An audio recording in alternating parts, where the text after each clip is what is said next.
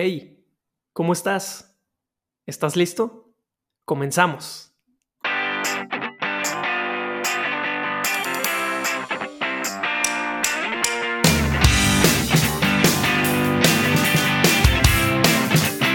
Bienvenidos a Vivir Seguros, un programa en donde charlaremos de la vida, de los sueños, pero sobre todo de cómo alcanzarlos. Exploraremos el mundo de las finanzas y los seguros en un lenguaje sencillo y ameno también me haré acompañar de algunos invitados amigos para que nos platiquen de otras cosas, negocios, liderazgo, hábitos, mundo digital, en fin, seguro aprenderás algo. Forma parte de esta comunidad. Queremos crecer y ser mejores cada día. Si estás en busca de tus sueños y estás dispuesto a dar siempre tu mejor esfuerzo para alcanzarlos, este programa es para ti. Te prometo que lo haremos con mucho cariño. Permíteme compartir contigo una forma alegre de ver la vida. Gracias por estar aquí.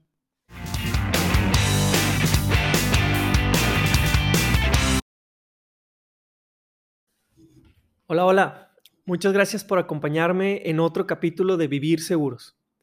El día de hoy hablaremos de la planeación financiera, algo que para muchos nos es, nos es complicado, pero que una vez que comenzamos a llevarla y nos damos cuenta de los beneficios y el orden que esto trae a nuestras vidas, difícilmente lo abandonas. La planeación financiera debe estar en la base de nuestros planes, y me estoy refiriendo específicamente a la planeación de tu retiro porque justo por tratarse de tu dinero, es que debemos darle su correcto valor y dedicarle el tiempo necesario para lograr administrarlo y controlarlo adecuadamente. Fíjense amigos, hace algunos años escuché en un foro a Arnoldo de la Rocha, dueño del Pollo Feliz, diciendo que tu origen no determine tu destino.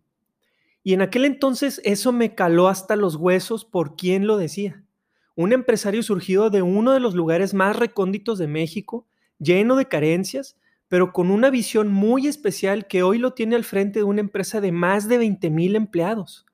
En un foro con más de 2 mil asistentes, no había alguien más calificado para aseverar eso, que tu origen no determine tu destino. Ese destino del que habla, sí lo debes de tener claro. Podrás perder de vista de dónde vienes, pero nunca hacia dónde vas. Y esa es la actitud que debemos guardar ante el dinero. Entender de dónde viene, sí, pero más importante aún, saber cuál será el destino del mismo. Nunca perder de vista el destino que lleva tu dinero. Y eso se logra con una buena planeación financiera. Y bueno, ¿qué es una planeación financiera y para qué te va a servir? Fíjate, estudiar, tener novia, casarte, tener hijos, educarlos, tener casa, emprender un negocio, conocer el mundo, tener una vida feliz de viejos, en fin. Cualquier proyecto que tú tengas en mente, en algún momento vas a ocupar recursos para impulsarlo. Y en este capítulo, amigos, la intención es ver algunos puntos importantes para poder llevarnos bien con nuestro dinero y que él sea un aliado más para que nosotros podamos alcanzar esos sueños que estamos buscando.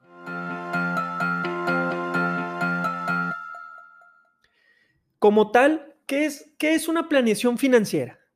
Como tal, es un proceso dinámico que tiene sus diferentes etapas y yo te las voy a clasificar en tres. La primera, tomar conciencia de tu situación actual. Saber en dónde estás parado en términos de dinero y patrimonio.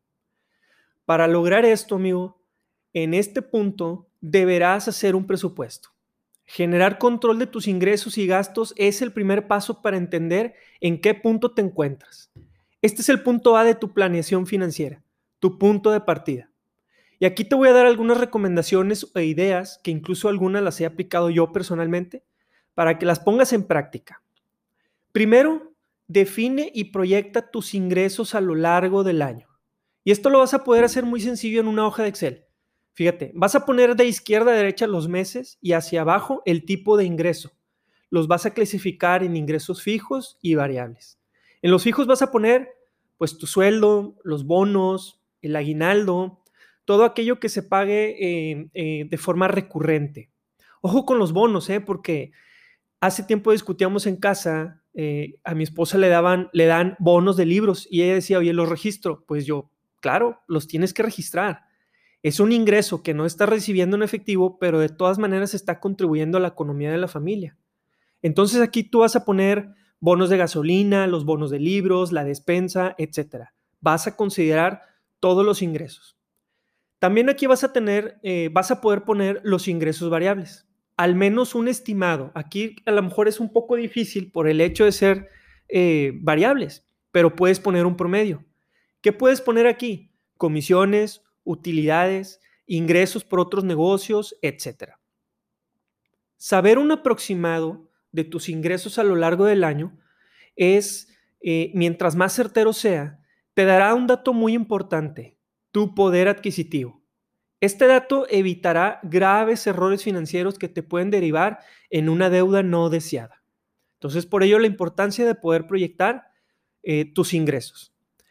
Después también vas a definir en este presupuesto tus gastos. Igual los vas a clasificar como fijos y variables. Necesitas ponerle especial atención a los variables. Ahí es donde se concentra la mayoría de las fugas de dinero.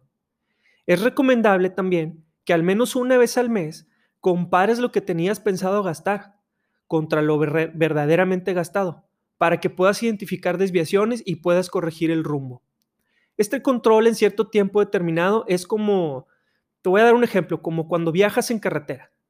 Tú vas viajando en la carretera y ves cómo la marca de los kilómetros pues va disminuyendo conforme vas avanzando hacia tu meta.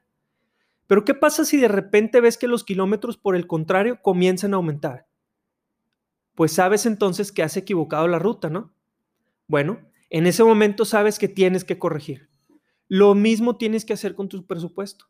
Cuando tú ves una desviación, estás justamente en el, en el momento preciso para poder hacer correcciones y no errar la ruta o no, no llegar a donde no estabas pensando. Por ello es de suma importancia en esta etapa que lleves un registro puntual para que en eso, para que ahí con eso en verdad puedas evaluar cada cierto tiempo cómo vas de acuerdo a tus planes. Y para eso, como lo habíamos comentado, puede ser en una hoja Excel o incluso te puedes ayudar con apps diseñadas para ello. Yo personalmente este año, por ejemplo, estoy actualizando una que se llama One Money la vas a encontrar así, uno, el, número uno y money. Esta aplicación lo que hace es que te permite crear partidas y tú puedes ir registrando día con día todos los movimientos que vas haciendo y la misma aplicación ya te da tus estadísticas. Hay muchas otras. He utilizado una que se llamaba Monify eh, e incluso hay unas que se automatizan como Finerio. Estas aplicaciones lo que hacen es que puedes, tú les das los permisos para que puedan leer los movimientos de tus cuentas bancarias y ya no requiere de tanto registro de parte de uno. Yo la verdad es que te recomiendo que si vas a empezar con esta disciplina, sea una que no sea automatizada. ¿Para qué? Para que el proceso del registro lo hagas tú. Esto te va a ayudar a generar más rápido el hábito. Es como cuando quieres empezar a tener una mejor salud. Escoge las escaleras en lugar del elevador, ¿no?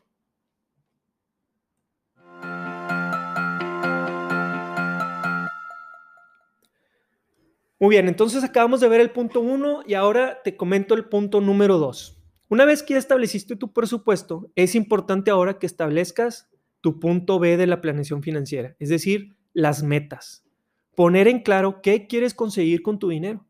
Y aunque en otro capítulo entraremos con mayor profundidad en este tema de las metas, algo que sí te tengo que decir hoy es que busques definir metas SMART por sus siglas en inglés. Es decir, metas específicas, medibles, alcanzables, relevantes y con un tiempo determinado.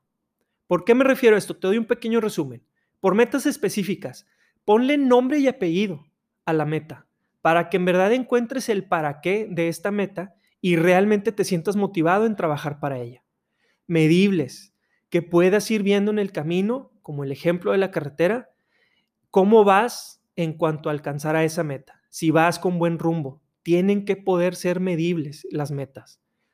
Otro punto, alcanzable, que las metas estén dentro de tu lógica y realidad actual. Poner metas muy exigentes en algunas ocasiones terminan desmotivándote. Y ojo, no te estoy diciendo que no sueñes en grande. Más bien te estoy diciendo que planees bien o medites bien al respecto, porque quizá ese gran sueño que tienes en mente se deba alcanzar construyendo una secuencia de pequeñas metas más alcanzables cada una. Y a eso me refiero, eso es una meta SMART.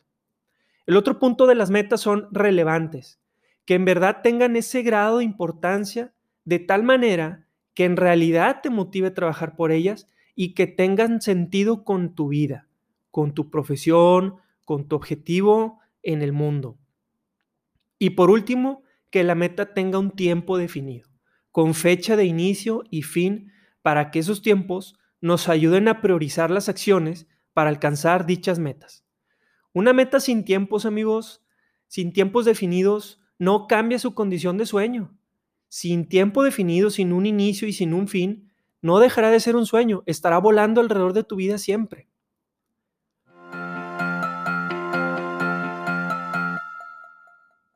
Tercer punto, ya después de que vimos el presupuesto y las metas que tienes que definir dentro de tu planeación financiera, lo último que debes definir es justamente lo, lo que acabo de mencionar, las acciones que vas a llevar a cabo para alcanzar esas metas. Y en este punto te voy a dar algunos tips. Primero, define dónde vas a llevar el registro de tu presupuesto. Ya mencioné algunas sugerencias. Es importante que lleves el registro para que esto en verdad sea un verdadero plan. Define también un horario en el que le vas a dedicar al registro. Fíjate, yo hace mucho cuando empecé con esta práctica, trataba, pues andaba yo cargando una libretita por todos lados. Y así gastaba 20 pesos y lo apuntaba y gastaba, cargaba gasolina y volvía a apuntar el registro. En mi, en mi experiencia personal, con el paso del tiempo, esta técnica harta, el tener que estar registrando en cada momento. Y por último, terminas abandonando la idea. Yo mejor te recomiendo que le dediques al final del día 20 minutos. Cada día te vas a ser más eficiente. Y con eso vas a lograr llevar un correcto registro sin que esto sea muy tedioso para ti. Fíjate, hoy en día pagas todo con tarjeta y en tu celular puedes ver pues todos los movimientos que te facilitan ese registro de un solo golpe, como te digo, quizá al final del día. Otro tip importante es que es valiosísimo que mantengas firme, que te mantengas firme con el nombre que le pusiste a la meta. Existe una regla, amigos. Podrás cambiar la forma de alcanzar la meta, las acciones, el camino para llegar a ella, pero no cambies la meta hasta que la alcances. De ahí radica mucho la importancia que sean bajo la metodología que ya comentamos, estas metas SMART, porque son metas que realmente están muy bien pensadas y que difícilmente te van a provocar que las tengas que cambiar. Insisto, podrás cambiar el camino, la forma de alcanzarla, pero la meta per se no se puede cambiar. Otro tip importante, y este es muy, muy importante, a mí me ha dado muchos resultados, es que separes las cuentas bancarias. Deja la cuenta con la que vas a hacer el frente a tus gastos y otra por separado a donde se irá el ahorro. En términos de ahorro, sigue este plan. Número uno, junta el equivalente a tres meses de sueldo. Este, este será tu fondo de emergencia. Una vez que tengas este fondo, insisto, en una cuenta separada, número dos, liquida todas tus deudas de corto plazo, las tarjetas de crédito, los préstamos personales, etc. Y después de limpiar esa parte, número tres, comienza a ahorrar el 10% de tus ingresos a largo plazo. Este hábito te va a ayudar a mantenerte con una planeación financiera eficiente, con un manejo de tu dinero de una forma prudente y eh, sobre todo eh, pues que va a poder perdurar con el paso del tiempo. Ya tendremos como quiera oportunidad de charlar de este tema en particular. y una última recomendación apóyate con un profesional de la materia. Hoy en día hay en a la mano un sinfín de personas que te pueden ayudar a lograr esta importante disciplina. Un coach te va a dar la teoría para que tú desarrolles la práctica. O un mentor que te va a explicar el camino que él mismo ya, ha recorrido con sus aciertos y desatinos para que tú también los puedas poner en práctica. Al final de todo esto, amigos, ¿cuál va a ser el resultado? Que seas tú quien lleve el control del dinero y no que el dinero te controle a ti. Pues, pues bien, espero que esto lo puedas poner en práctica. Todo esto eh, es para beneficio de nosotros y de los que nos rodean a final de cuentas. Espero que eh, también esto pueda ayudarte a que empieces a tener un claro, más claro el horizonte financiero en tu vida. Y bueno, pues agradezco nuevamente el tiempo que has compartido conmigo. Te pido, por favor, me pongas tus comentarios y experiencias al respecto y que igual puedas compartir este podcast a quienes creas que les pueda servir. Idea. Toma acción. Pon manos a la obra. Te quiero recordar algo. Vas a morir. No lo hagas gratis. Todos los días aprende algo nuevo, conoce cada rincón del mundo, llévate bien con tu dinero y sobre todo, ama. Ama con todo tu corazón. Nos vemos en el próximo capítulo. Adiós.